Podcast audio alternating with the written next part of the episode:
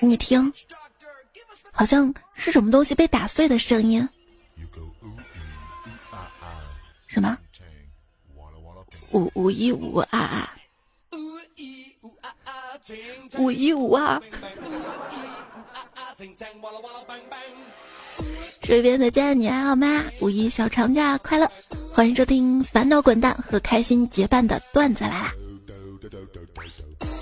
我是最近比较喜欢听天气预报的主播彩彩，尤其喜欢天气预报的那句“转阴转阴转阴”。你说疫情什么时候结束啊？以前出去玩都是查当地的攻略，查有什么好吃的好玩的，现在查的都是防疫政策。以前呢，出去玩会操心，你说五一出去人会不会多啊？会不会堵车啊？最好错峰出行。现在操心，四十八小时核酸别过期了啊！五一放假，奉劝大家这几天白天要好好休息，因为晚上还要熬夜。追剧打游戏。昨天早上到公司，同事说今天凌晨黄马。我什么？那你怎么进来的？核酸了没？他继续说被曼城踢的好惨啊。嗯。公司保安问我是不是绿码，我说不是，我说每天早起当牛做马。嗯。那要看当谁的呢？我想做你的马。只希望你说一声驾，这句话可以拿去用啊！不谢也是彩票发我的。我在热火朝天的地方扛着水泥，你微信发消息居然问我在哪里发财。都说劳动者需要被尊敬，可是感觉我现在收入就在羞辱我。但是收入少，时间多呀。我的工作有多自由，说加班就加班，说不休息就不休息，一切尽在掌握。我不担心的，因为时间会治愈一切，请给时间一点时间。我们终究败给了时间。说人话，来不及复习啦。为啥？前面是不是在拖延呐？在死线之前完成就不算拖延。既然按时完成了，那就是时间安排合理。就是到死线没有完成呢，咱可以调整死线，后面少玩点不就成了吗？那人生要这样的话，那下半辈子也太苦了吧？时间很神奇啊，就是在家才玩了半个小时手机，结果一看一天过去了；在公司感觉工作了十个小时，结果一看表才过去五分钟。女生出门前的两个小时至关重要，有的女生要经历洗头发、吹头发、时装秀、拍水、描眉、涂口红，恨不得把时间改为百进制；还有一种就是玩一个小时五十九分的手机，最后剩一分钟站在门口摸着裤兜，心里嘀咕：“哎，我手机、钥匙、钱包都带了吗？”那可不得，克里马他粗溜粗溜的出门，快递都打电话到小区门口来让我取啊啊！晚上约我喝酒啊啊！我不去了，没时间。哎呀，时间就像那个啥，挤挤就有了，那也得海绵里面有水啊。我说的不是水啊，我我说的也不是水。有什么东西既是停滞的，但又是摆动的？此刻开摆的我，以前的时光倒流。月光宝盒，现在的时光倒流调休。今天本来可以睡个懒觉，结果快递打电话来：“你好，有你一个快递，下楼拿一下。”我说：“我现在不在家，你两个小时之后送来行吗？”那边快递小哥说：“你别骗人了，你这声音明明是睡懒觉不想起。”小姨跟姨父突然造访，我窝在被窝里跟老妈说：“妈，把门带上，我要穿衣服起来啦。”走到门口，老妈回来问：“哎，你起来干嘛呀？”“我起来吃饭啊。”“你不许起来，继续睡，饭不够。”“嗯。”以前不是这样的，以前早上六点钟告诉我，我睡到天黑都不肯起。我咣叽咣叽被骗起来之后，发现他是让我下楼去买油条。而且爸妈经常会说一句话：“哎，起来吧啊，先起来吃饭，吃完饭再接着睡呗。”请问起来了还睡得着吗？啊，你看你把我被子都叠了。或者就是，哎呀，家里亲戚都要来了，你睡吧，睡吧，睡吧。行行，我起来。结果亲戚中午才来。对呀，亲戚要多睡一会儿的嘛，对对？没有工作收入的时候，我就成天去舅舅家吃喝，他也不怪我，因为他清楚，没有薪酬哪来的旧恨。嗯 哦，说舅舅嘛，前两天看了一个热搜啊，标题是。太空殡葬将实现人死后变星星，有 A P P 提醒，比墓地便宜。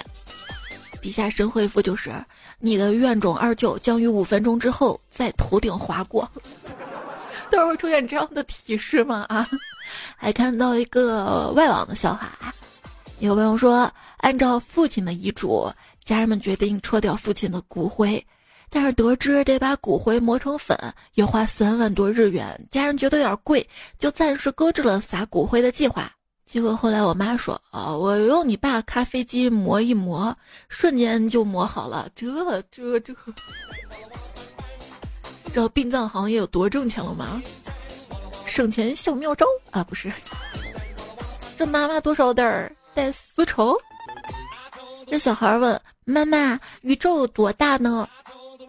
我理想中的回答就是：“宝贝儿，这是一个多么棒的问题啊！来，我们一起翻书，一起找找看。”现实中的回答是：“哦，巨大，可大可大了。”提醒一下各位，即将到来的五月有五二零跟母亲节，对象跟妈妈都是不好惹的。对我也是不好惹的。知道什么叫做威慑力、影响力吗？那就是我，在群里发个红包，认为我漂亮的领，结果没有人敢领，这就叫威慑力。你除了会拉低本群的颜值，你还会什么？我今天在群里聊关于宝宝的教育，这个我在行啊，好多人都对宝宝的各种状况头疼不已，我就回了句打，别惯着。就有人问我说：“你平时也打孩子吗？”我说我可舍不得打，那是我亲生的。哎，不是你们踢我干啥呀？我今天什么日子啊？今天是一年一度的国际不打小孩日。每年到这一天啊，都会有人说今天是认真的吗？真有这个日子吗？你说有这样的想法，就是今天得去我妈那儿犯个贱。去我妈那儿嘚瑟，妈妈呀，今天是不打小孩日哟。结果我妈还是把我揍了，边揍边说：“你不小了，你哪儿小？我，你哪哪儿小？嗯，不打小孩日，家长怎么说？光说不打小孩，什么时候有个国际不气死家长日？”还有家长说，要不推出一个没事儿打小孩日，让他提前适应社会的毒打啊！要要。我也是今天十二点过后才知道哦。我怎么知道的呢？就是去庄园喂小鸡的时候，那小鸡说今天是国际不打小孩日，所以不能揍别人家的小鸡。不是，你说自己是小孩，你都生蛋的鸡了，你多大了？你自己心里没点数吗？你？所以昨天我写的稿子其实不是这个主题啊，到前面时间那块儿，后面其实主题就变了啊。只是，只是，只是，我一想到不打小孩日嘛，我这儿还攒了好多一两年的大家投稿的关于打孩子各种糗事儿啊段子，我说把这些就做了吧。结果当我排顺序的时候，把它剪切到另一个文档的时候。点了右上角的叉，我还以为关的是别的文档，就点了个不保存，然后完了芭比 Q 了，这些段子他们都去哪里了？段子万一来不了咋个办呢？这简直是太 emo 了，比被打还难受啊！哥们儿，你为何闷闷不乐？哎，我一打孩子，隔壁老王就发飙，一发飙就打他孩子啊！嗯。今天看到一个大人在暴打他儿子，我走过去说：“你这样暴打孩子是不对的，作为家长，你应该要用书本教育才对。”结果他拿起了一本书暴打他的孩子。打孩子这种事儿啊，我向来不反对，只是打之前一定要告诉孩子为什么打他，做错了什么，这样才有效果，不然打了也白打。比如我会在打之前明确的告诉孩子，老子告诉你，今天我心情不好。老公，为啥你这次打孩子这么重啊？头几次犯错误，你咋理都没理？我学会了一种用成语教育孩子的秘方，啥秘方？先斩后奏。你那就不是教育，你那是发泄。你的同龄人，好的好的，知道了，不打孩子。你，妈妈别打我。孩子最好不要随便打，打头容易伤大脑，打屁股容易伤神经，打脸容易伤自尊，打手脚容易伤自己。所以能不打尽量别打。如果一定要打孩子，又不想顾及之前这些问题，那只有一个诀窍：打别人家的孩子。并不是狗头保命。节假日遵守劳动法，三倍挨打。是认真的吗？希望每一天都是不打小孩日，因为被打实在是太难过了，尤其是一些冤假错案。就是有一次学校让我们带钱嘛买资料，前天晚上问我妈要了钱。但是钱我忘了放哪里了，第二天就没有带钱，没有买资料，我妈就认为我是撒谎，一定是我拿钱买零食了，我就被打了一顿。过了几天，我发现钱在我枕头底下放着，我把钱拿出来跟我妈说：“你冤枉人家了，你看我没有买零食花掉，钱真的在这儿，我只是当时忘记了。”还是被我妈打了一顿，理由就是叫你不长记性，叫你记性不好。呃知道错了吗？这句话呢，就是不管怎么回答都要挨打的送命题。如果回答知道，那就是知道你还犯，啪啪一顿揍；如果回答不知道，他就是那今天我就让你知道知道，还是啪啪一顿揍啊！有天我爸他要来打我，我想起我妈的话：“伸手不打笑脸人。”我就冲他嘿嘿一笑。结果我爸还是把我打了。后来我问他，他说以为我挑衅他。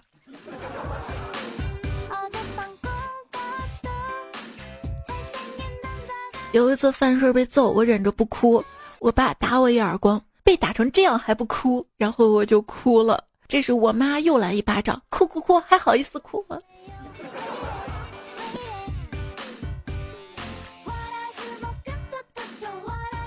儿子不听话。妈妈一边打他一边教训他，那孩子哭的那叫一个惨绝人寰啊！爸爸实在听不下去了，就说：“好了，不要打了，你这比后妈打的还狠。”儿子听后一把鼻涕一把泪的就问：“爸爸，你带我去找后妈吧。”这是嫌被打的不够惨吗？哎，这歌好适合父亲节放啊！叭叭叭叭，就关于叭叭叭的歌可多了，我这儿都攒了三首，到时候看心情吧。你小时候，我妈问我，如果我跟你爸离婚了，你准备跟谁啊？我忘记当时咋说了，反正我就记得当时挨了一顿揍啊。为啥记得挨了一顿揍？因为揍的不轻，我心灰意冷之下就离家出走，在外面饿了找吃的。到了田里吃了一口草，当时吃草的时候还做了很大的心理准备，这以后可能都要以草为生了。吃吧吃吧，等我一口下去，这也太难吃了。于是乖乖回家了。对，回家跟我妈学会了如何挖野菜，学会了之后再再说出走的事儿。回家之后我没有着急进屋，我想看看我爸我妈对我的态度，他们会不会见我不见了很着急？结果果然看到我妈在屋里到处找什么东西，嘴上还说：“哎，跑哪儿去了呢？”我顿时泪如雨下，原来妈妈还是爱我的，还是在乎我的。我以后再也不犯错惹妈妈生气了。然后就听到我妈说：“蒸锅呢？蒸锅怎么找不到了？”对 想想每次跟我妈吵架，她就做我喜欢吃的东西，好气哦。小时候有次被我妈打了，然后我就边哭边吃饭，硬是一碗白米饭或者眼泪吃完了。为了显示自己的骨气，桌子上的菜我一筷子都没碰。吃完我躲房间里面委屈，突然就听到我爸我妈吵架了。我趴门口就听见我爸跟我妈说：“你为什么不给他夹菜呀？啊，你为什么不给他夹菜？”哎呦喂！接着我又听到我爸跟我妈说：“不能简单的打孩子。”我心想，还是爸爸爱我啊！如果真的离婚了，我就跟爸爸走。结果接下来听到我爸继续说要玩命的打我，就别人家打孩子一般都是爸爸妈妈一个人打一个人劝，我们家是我妈打我爸递武器，鸡毛掸子、扫帚、尺子，还还还喊口号呢，打往死里打我！跟你说把孩子往死里打那是犯法的。后来我妈不打我了。因为我不知道她去哪儿学了中医，直接给我刮痧。好家伙，你可找到法律的漏洞了哈！想想小时候，我妈在澡堂子给我搓澡也很疼，很疼，很疼。后来我明白了，不能跟父母吵架。当你吵不赢的时候，只会挨骂；当你吵赢的时候，就只会挨打了。再后来，我发现了，真正当一个人吵赢。父母的时候，差不多就陪不了父母多长时间了。现在呢，有空就想陪我妈，主要也不想工作。陪我妈逛街的时候，我妈小声跟我说了一句：“你身后有个黑社会大哥。”我小声的问：“黑社会有什么特征啊？”我妈想了想：“他们喜欢不分青红皂白打人。”我不禁哭了出来，妈。你啥时候加入黑社会的？彩票严开说，有次我妹犯错，我妈打她的时候，我妹说了一句：“你打死我吧。”后来我妈就没有打她了。过了几天我犯错，我妈要打我的时候，我也跟着我妹学，叫道：“你打死我吧。”没想到我妈像吃了宣麦一样，根本停不下来呀。还记得小时候家里穷，看着同学家里都贴着什么影星、歌星的海报，心里特别的羡慕。于是我偷偷把我们家大门上的门神揭下来，贴到了我的床边儿。嗯，然后就被打了呀。现在想想，小时候房间里贴的最多的是什么？是旺旺大礼包的贴纸。有没有小伙伴也贴过？留言区里可以冒个泡啊。三十年即将过去了。新浪微博终于从源头上解决了毛阿敏的问题，什么问题呢？就是你从哪里来，我的朋友。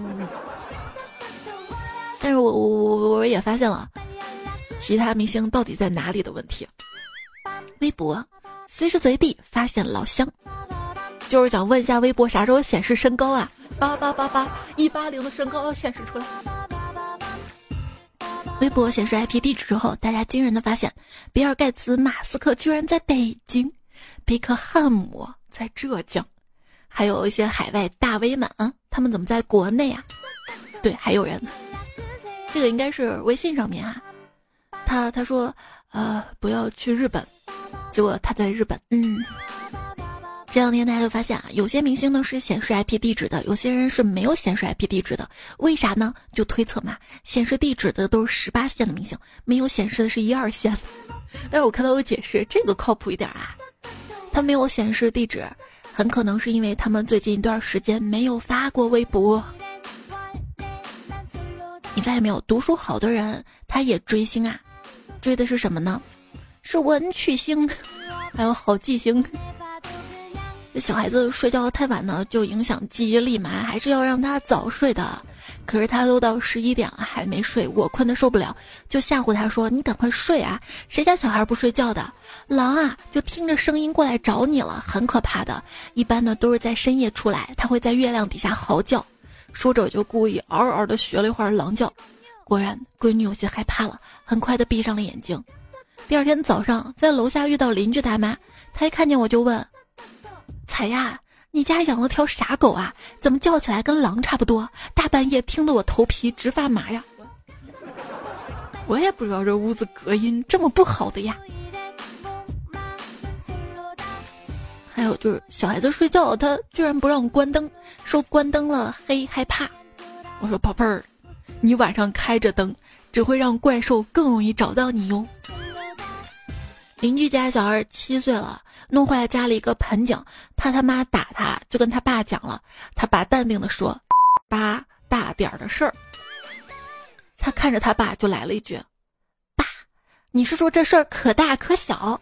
果断被揍。孩子，你懂得是不是有点多了？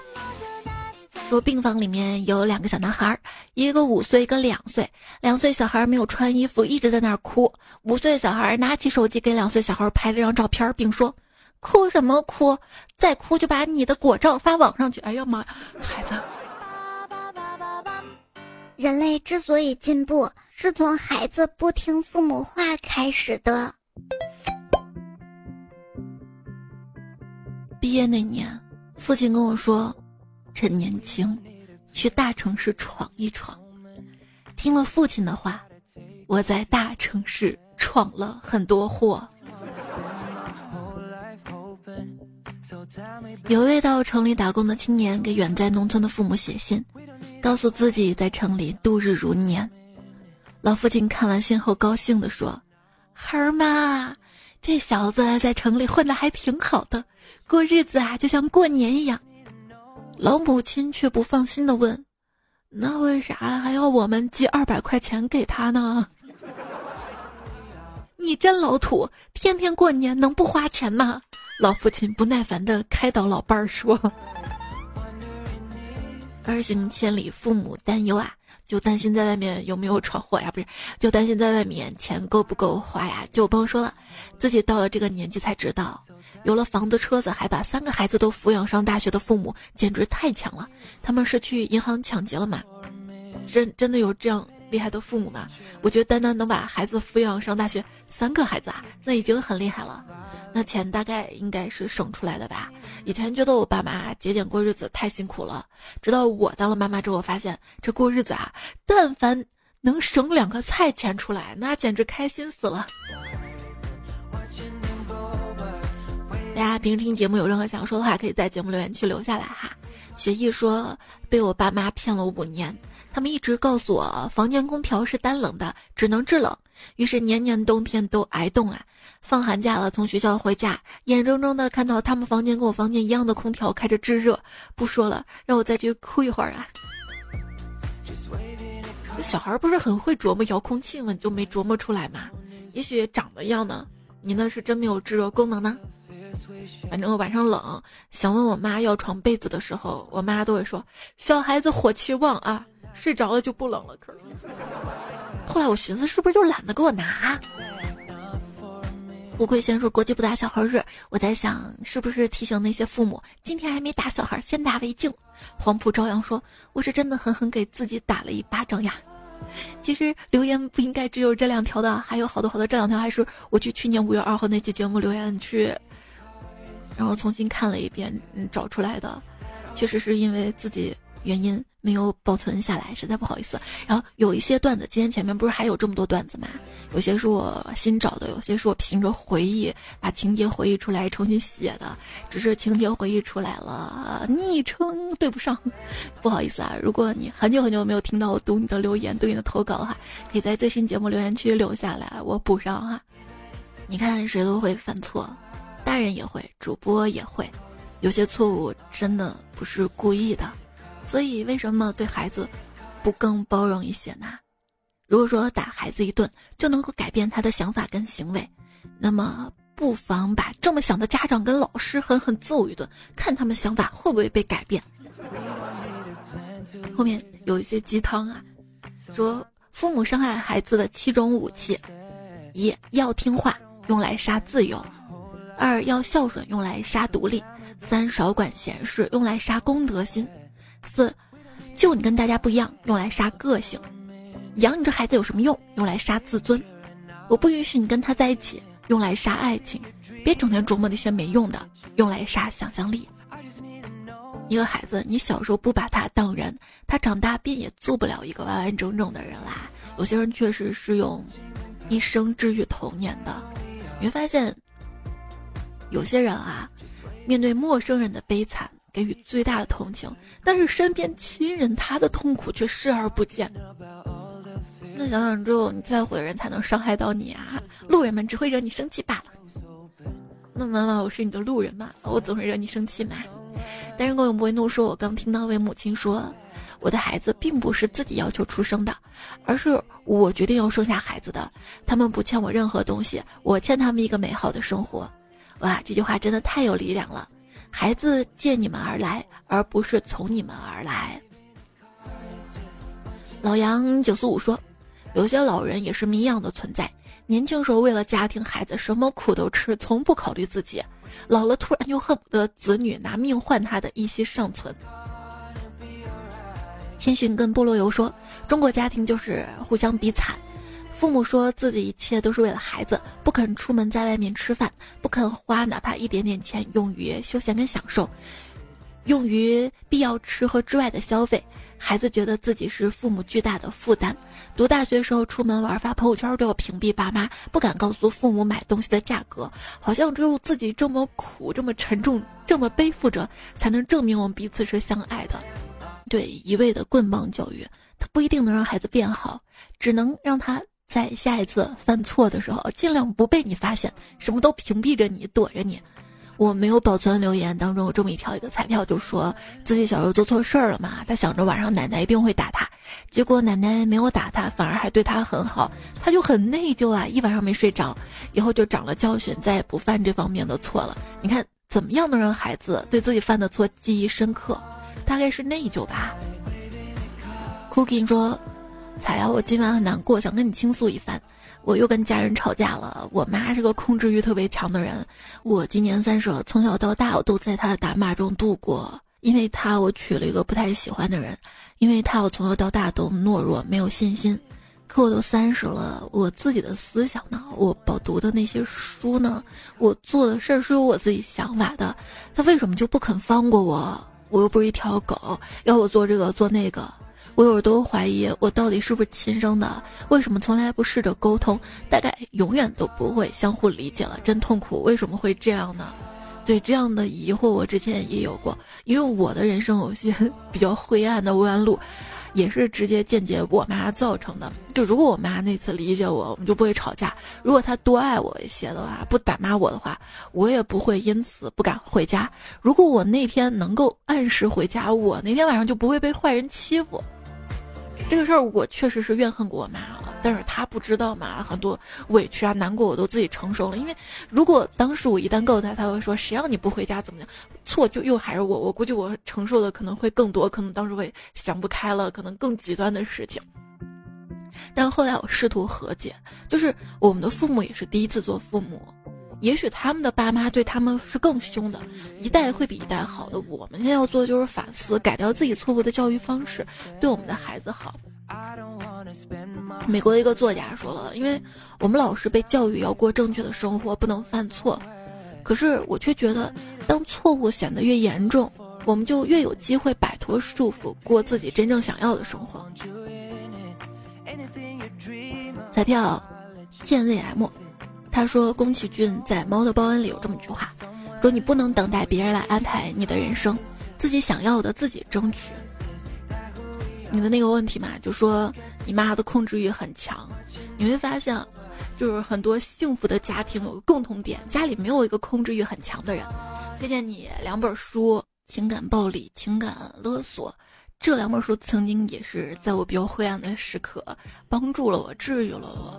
那说到这个情感暴力的特征是什么？用不愉快的感情束缚别人，完全的自我牺牲，站在道德的制高点，通过语言进行防御性攻击对方，给对方强加上负罪感。所以我们要明确，情感暴力它也是一种暴力，不比打孩子、骂孩子要要轻，给孩子造成伤害更严重。苦逼的快递哥小马说：“大部分中国家长十分喜欢干涉子女的生活，从学习到工作，从结婚到生育，甚至孙辈的教育也要干涉。我想，可能是因为有些家长的人生比较失败，想把子女当小号再玩一遍；而有些家长的人生比较成功，想让子女再复制一遍自己的牛。前者是不甘心，后者是太自信，两者的共同点都是自恋。那你也不能否认，父母也是爱自己的呀。那父母又自恋又爱自己，这不矛盾吗？后来想想不矛盾，因为可能在他们的思想里，你就是他的，所以就借口控制他了嘛。小川说。只有父母对我们的爱才是无条件的，因为亲情无法改变，而别人爱你总是有原因的。如果他爱你的特征没了，那爱可能也就没了。是我们不否认嘛？父母爱我们的，只是我们的父母大多数都不怎么会表达爱，不会没事儿给你来个亲亲抱抱，我爱你啊，宝贝儿，不太会的，对吧？我是觉得我们有些彩票的也不会，明明点个赞，留言区说个爱你哟都不会，哼，哎。呃，feeling 什么什么什么，昵称一长串英文啊。他说，人生不是一支短短的蜡烛，而是一支暂时由我们拿着的火炬，我们一定要把它燃得十分光明灿烂，然后交给下一代的人们。然后呢，就慢慢阶级固化了嘛。想想说，五一出去玩吧，反正也赚不到钱，嗯。可是出去玩不更花钱吗？听友三幺七九这么优秀，感你成让我认识你没？他说毕业前年薪五十万应该不多吧？毕业后什么袜子呀？要十块钱五双？我跟你说还有十块钱十双的呢。笑书老农说百香果打一医学名词是核酸。狂怪才说新冠全部清零，打一金庸人物全冠清。苏坡阳说等飞机后发现核酸阳性，打金庸小说人物。杨顶天，曹大道说：“疫情幽闭草木深，风控小区家里蹲，没准在家里除了蹲还可以起蹲起蹲起，健身是吧？”甜甜不来，你说刘畊宏健身操，我全程看完了耶。那你有没有参与互动啊？会飞的米虫说：“为了身体健康，我每天都坚持六点起，久而久之，我养成了睡回笼觉的好习惯。”哎，以前刘畊宏带着周杰伦练。现在带着我练，那我说我跟周杰伦是师兄，不过分吧？陆羽说：“如果我出生的时候身上就纹两个名字，一个是灵魂伴侣，一个是杀害我的人。好家伙，我还能找到灵魂伴侣呀！”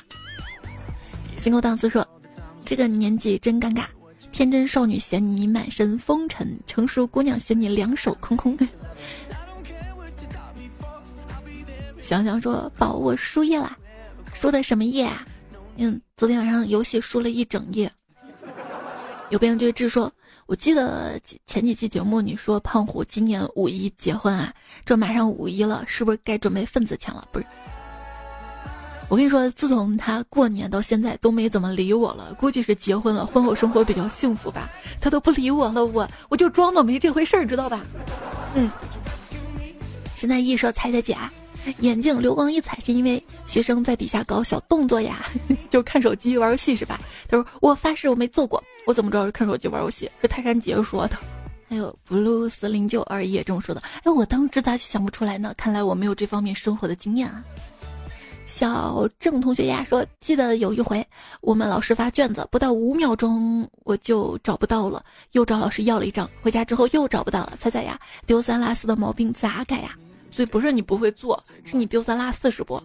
我告诉你怎么办，又发下来当场就做，做完当场就交。点点说马上高考了，天天做卷子做吐了啊！家人们坚持住，加油哈！上届有个彩票说，我们看这么多书，都怪秦始皇焚书坑儒，没有把书烧光，有没有种可能？我们现在看的很多书都是秦始皇之后写的。风不快说，以前的小说武侠玄幻灵异都市，后来废材重生流，之后赘婿翻身系统流，到现在不得了了，精神病系统流，精神患者不讲道理不讲科学，配上系统真的是所向披靡啊！我还没看这些，我爱吃洗碗说彩彩，腹有诗书气自华，那也必须抠鼻呀。徐图之说。读书读得很慢，每次都要拿着笔，一边琢磨作者为什么会这样构思，一边想如果是我，我会怎么写，然后就下不去笔了，感觉烂尾好对不起自己啊，但写不出来好东西。哇，你你这读书还有思考的呀，以后我也学会了，就是我看个开头，想想如果是我怎么写下去。郭宏涛说感谢读书，让我看见道路泥烂的时候，可以说曲径通幽处，禅房花木深。音响远行人，路逢泥泞阻，而不是会说我去这路这路还打滑，我真难走，才一定要念啊。这两句书我百度了好久呢。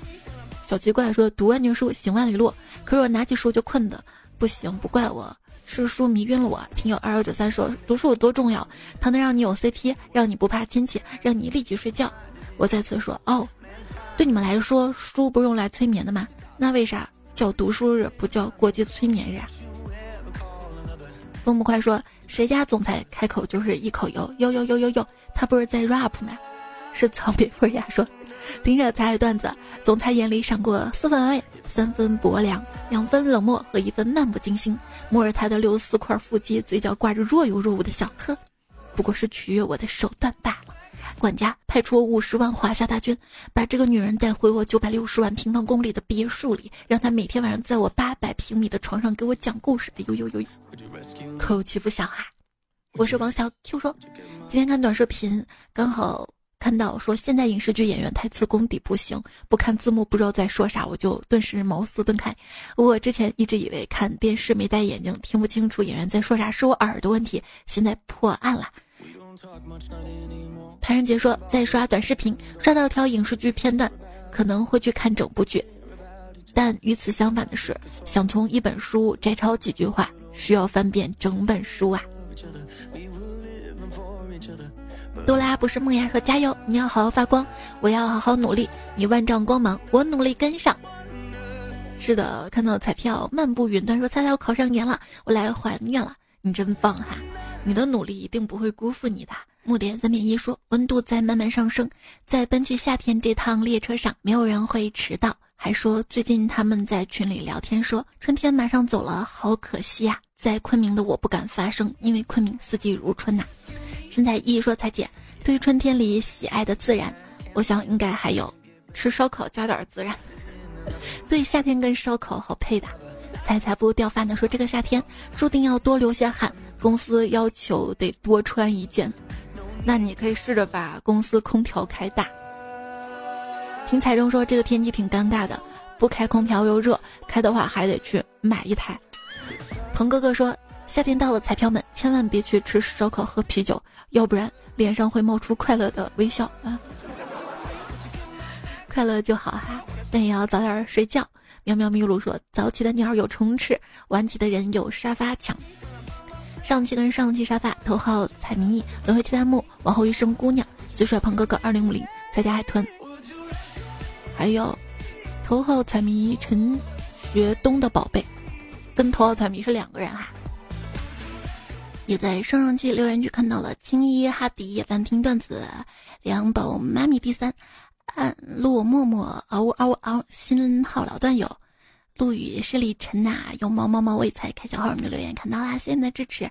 上期作者那阵风骚女士们男人，你们是应该是上上上期留的，然后我当时忘读你们昵称了，我就加上哈。冰河爱呢彩彩谐音 bot 打工会饿刘大连风带 B 赞才最美，当然为奴也风微凉，高楼明晃主持山失位。啊，这节目就这样啦，祝你接下来的五一小长假可以天天快乐。那下期节目再会了，晚安。破罐子不要扔，赶紧供起来，这样可以运转，因为破罐子破摔。